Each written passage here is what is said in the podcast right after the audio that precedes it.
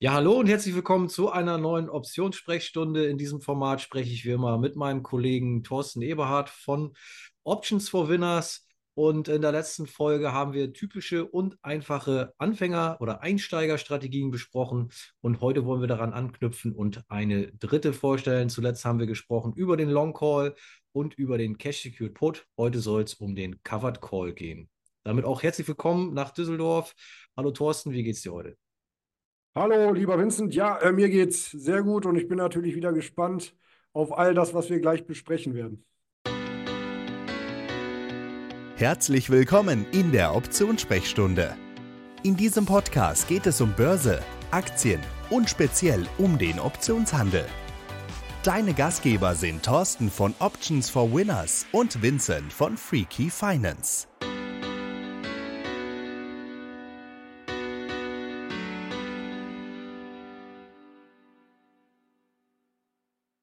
Ja, dann legen wir doch direkt mal los. Thema heute der sogenannte Covered Call.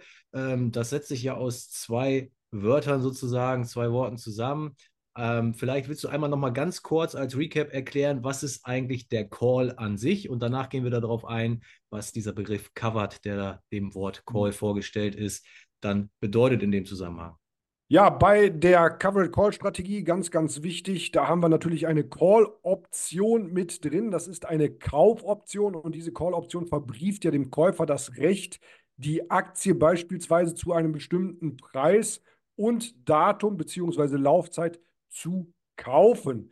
Ja, Calls können aber nicht nur gekauft und verkauft werden und in dieser Covered Call Strategie da konzentrieren wir uns schwerpunktmäßig auf den Verkauf einer Call-Option, also auf den sogenannten Short Calls.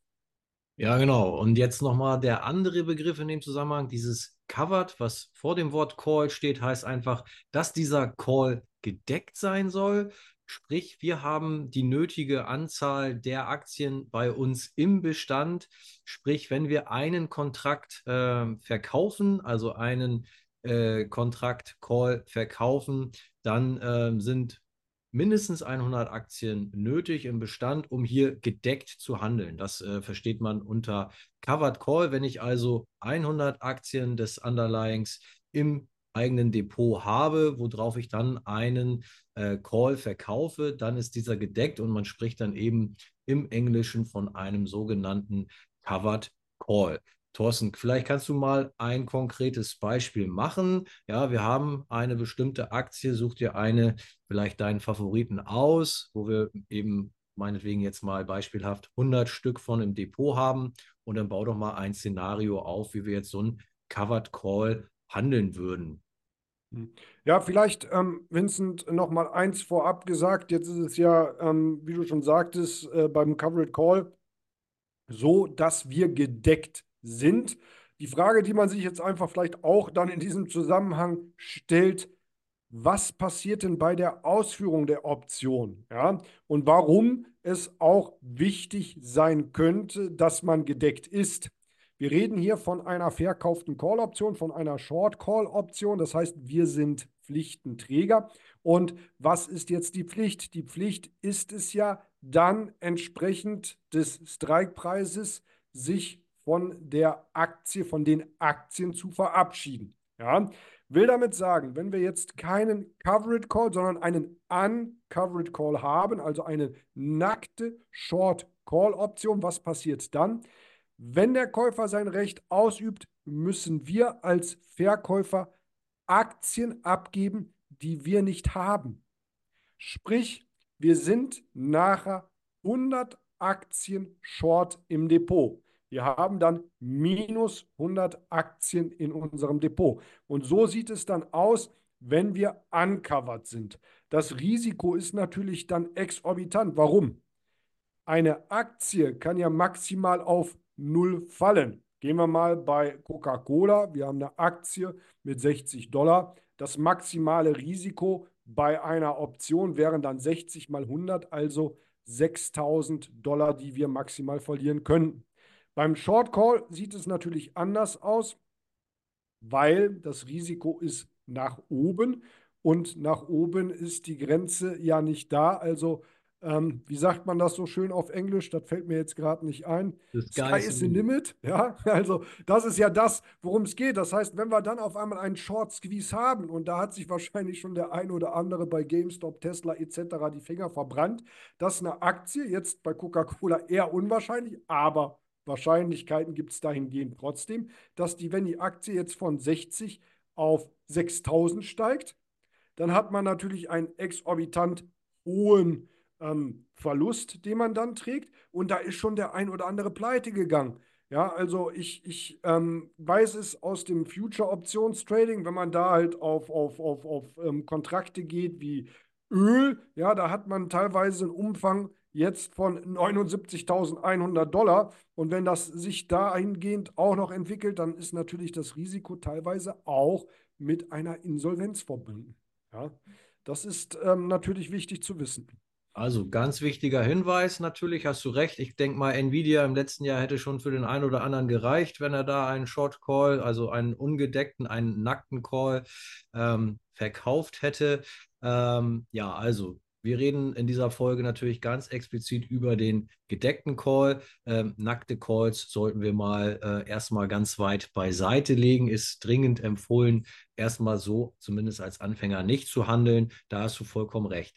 So, jetzt hast du ja schon die Coca-Cola-Aktie genannt. Ähm, das heißt, wir haben jetzt beispielsweise 100 Coca-Cola-Aktien im Depot. Und ich wollte einfach nochmal darauf äh, zu sprechen kommen, wie das jetzt in der Praxis funktioniert. Ähm, weil du hast es ja auch schon gesagt, äh, in der Endkonsequenz könnte es eben sein, dass wir unsere 100 Aktien dann eben abgeben müssen zu dem von uns gewählten Strike. Also ganz äh, normal, wie, wie es immer so ist, wenn wir Optionen handeln, ähm, suchen wir uns einen Strike und eine Laufzeit aus. Ähm, typischerweise irgendwie sechs äh, Wochen Laufzeit oder acht Wochen Laufzeit. Das heißt, äh, von heute aus gesehen liegen wir dann meinetwegen Mitte März bei unserer Fälligkeit dieser Option. Und wenn wir bei Coca-Cola bleiben, wählen wir vielleicht einen Strike von äh, 62 Dollar. Du sagst, die liegt ja ungefähr bei 60 Dollar heute und würden dafür eine Prämie ver verdienen dafür, dass wir bereit sind, Mitte März die 100 Coca-Cola-Aktien für 62 Dollar das Stück abzugeben. Ist das soweit erstmal richtig, Thorsten? Absolut, absolut. Und ähm, ich möchte auch an dieser Stelle anknüpfen, ja, dass, dass diese Strategie natürlich nicht nur Risiken hat, ähm, sondern natürlich auch einen Vorteil und einen sogenannten Hedge. Wenn wir jetzt dein Beispiel aufgreifen, ähm, Vincent, äh, mit der Coca-Cola-Aktie, ähm, die jetzt bei 60 Dollar liegt, und wir dann den Strikepreis der verkauften Call-Option bei 62 wählen, profitieren wir doppelt. Ja, wir profitieren auf der einen Seite noch von der Entwicklung der Aktie selbst. Das wäre dann von 60 zu 62.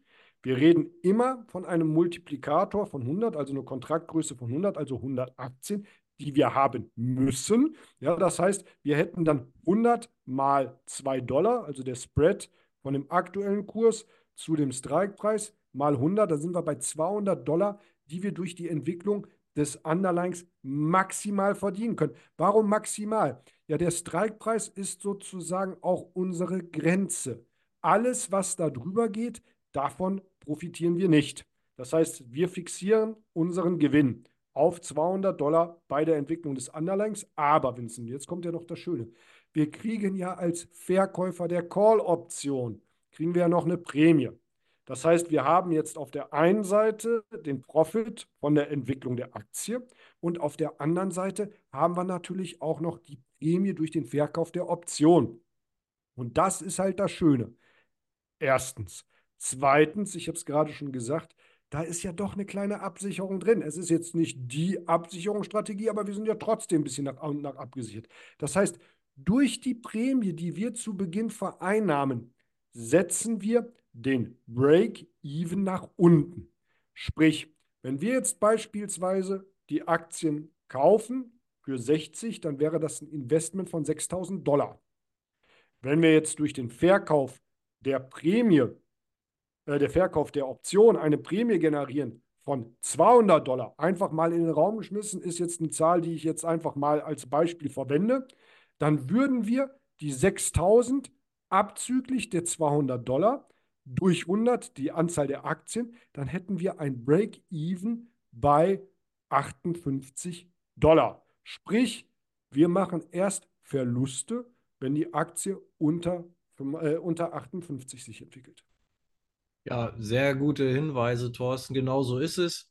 Ähm, aber jetzt mal umgekehrt gedacht, jetzt äh, entwickelt sich die Coca-Cola-Aktie im Kurs vielleicht äh, unvorhergesehen äh, positiv und sie steigt vielleicht auf 68 oder 69 Dollar. Dann haben wir doch mit Zitronen gehandelt, oder? Ja, ähm, es ist halt ähm, für mich immer wichtig, dass man ein vorheriges Commitment mit sich eingeht. Ja? Das heißt, wenn man von vornherein sagt, dass wir nicht rollen wollen, ja, dann nehme ich das trotzdem positiv wahr, weil ich habe die 200 Dollar Kursentwicklung mitgenommen und die vereinnahmte Prämie. Und wenn man damit d'accord ist, zufrieden, dann ist das eine schöne Sache. Natürlich ist man im, im Nachhinein immer schlauer. Will damit sagen, wenn man jetzt ein Nvidia nimmt, ich meine, Nvidia ist jetzt kein kleines Investment. Ne? Alles, was über 500 Dollar ist, bedeutet ja schlussendlich auch über 50.000 Dollar Investment in eine Position. Also für kleine Konten wahrscheinlich nicht äh, empfehlenswert. Aber wie du schon sagtest, da wird sich der ein oder andere auch geärgert haben, wenn man sich die Entwicklung letztes Jahr ansieht äh, von diesem Unternehmen oder schon allein dieses Jahr, wo wir gerade mal erst mal äh, ein paar Wochen äh, ins Land haben gehen lassen, ja, ist das ja trotzdem eine Sache, wo sich der ein oder andere ärgert, aber man hat Profit gemacht. Wo ist das Problem? An, an die, die andere Richtung, die sehe ich ein bisschen skeptischer.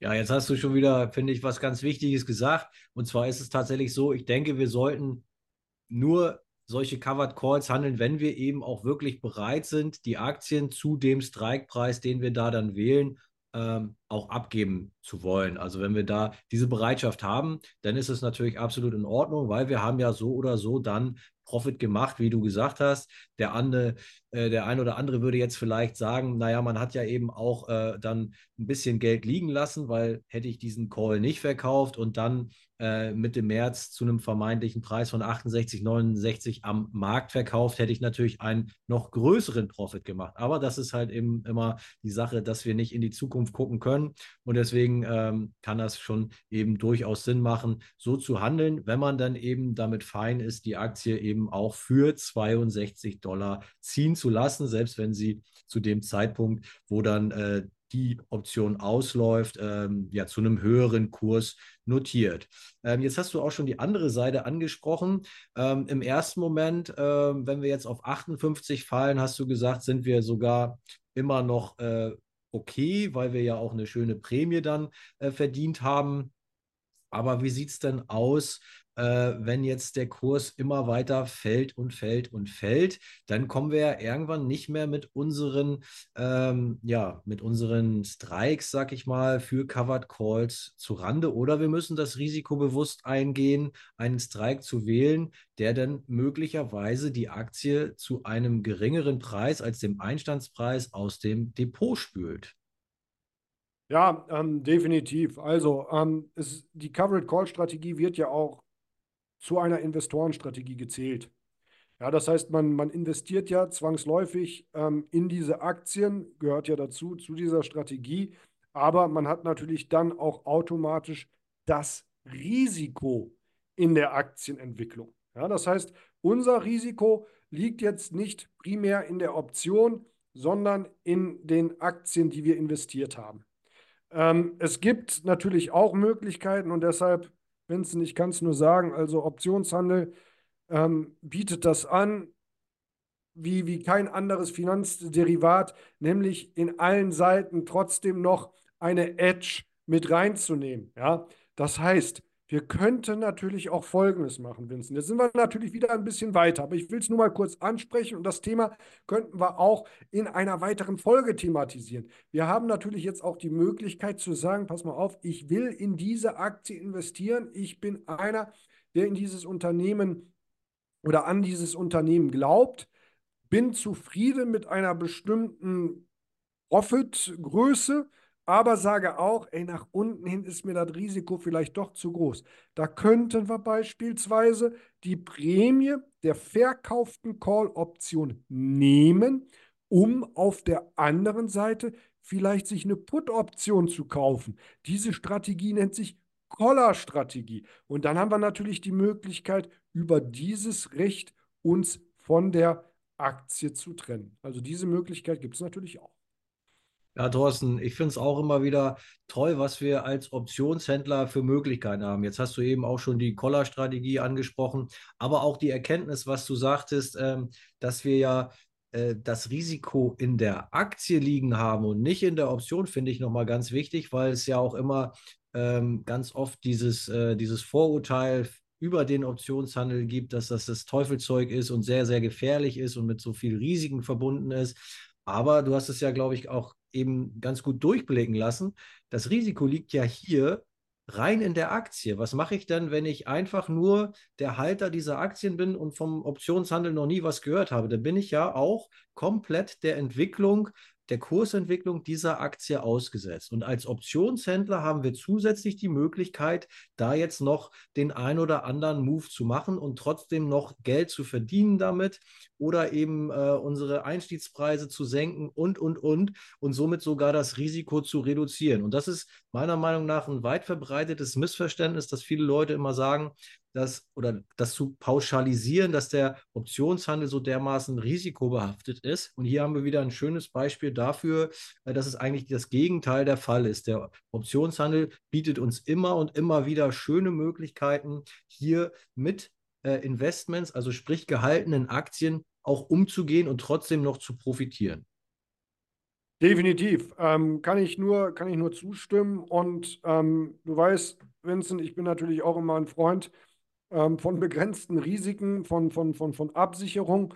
Und ähm, viele Leute, die haben ja gar nicht Angst vor Korrekturen, die zwei, dreimal im Jahr statistisch vorkommen, sondern die meisten haben natürlich Angst vor diesen sogenannten Black Swan-Ereignissen, wo es richtig nach unten geht, ja, auch Investoren, ja.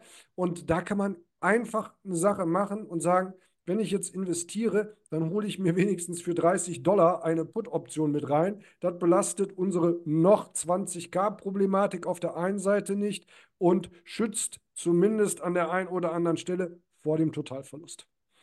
Ja, ich sehe schon, äh, das Thema Risiken und äh, Risikomanagement und Hedging ist nochmal so äh, breit und groß, dass wir da eine extra Folge gerne drüber machen können. Ich wollte nochmal einen Punkt aufgreifen, den du vorhin auch schon mit ganz kurz in einem Wort angesprochen hast. Wenn wir nicht rollen wollen, das war ja das Szenario, dass uns möglicherweise ein Kurs nach oben wegläuft. Und das wollte ich nochmal ganz kurz aufgreifen, weil ich ja doch ein einigermaßen Fan von der Technik des Rollens bin. Wenn so etwas passiert wie in dem Szenario vorhin, dass wir den äh, Call-Strike bei 62 gelegt haben und die Aktie jetzt nach oben kursmäßig wegläuft und äh, es droht eben die Ausbuchung zu unserem Strike bei 62.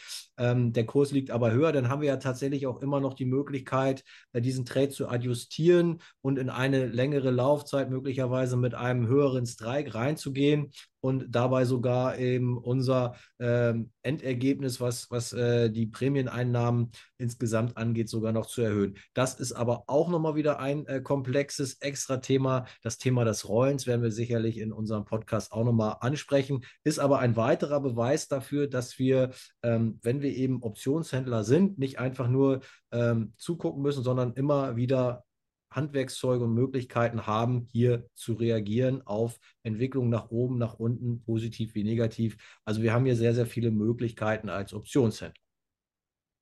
Absolut. Und beim Optionshandel gibt es eine Regel, niemals den Tag vor dem Abend loben. Ja, das heißt, man hat immer irgendwelche Möglichkeiten und ähm, sehe ich genauso wie du, da können wir wahrscheinlich noch zwei, drei weitere Folgen mit befüllen. Ähm, weil eins darf man nicht vergessen, auch rollen wollen äh, äh, muss gelernt sein. Ganz genau. Und ein schlauer Mann hat mal gesagt, gerollt ist nicht verloren, aber das, wie gesagt, an anderer Stelle. Äh, Thorsten, in der nächsten Folge würde ich sagen, sprechen wir über die Risiken als Stillhalter. Ich denke, da haben wir heute schon ein bisschen was andiskutiert, was wir da unbedingt mal vertiefen sollten. Sehr gerne. Ich freue mich drauf, Vincent. Alles klar, Thorsten. Wir hören uns bis dahin. Alles Gute auch da draußen an den Endgeräten. Ciao, ciao. Happy Trades. Bye, bye. Vielen Dank fürs Zuhören. Die Optionssprechstunde. Alles, was du wissen musst über Börse, Aktien und vor allem über den Optionshandel. Mehr Infos findest du unter freakyfinance.net und optionsforwinners.de.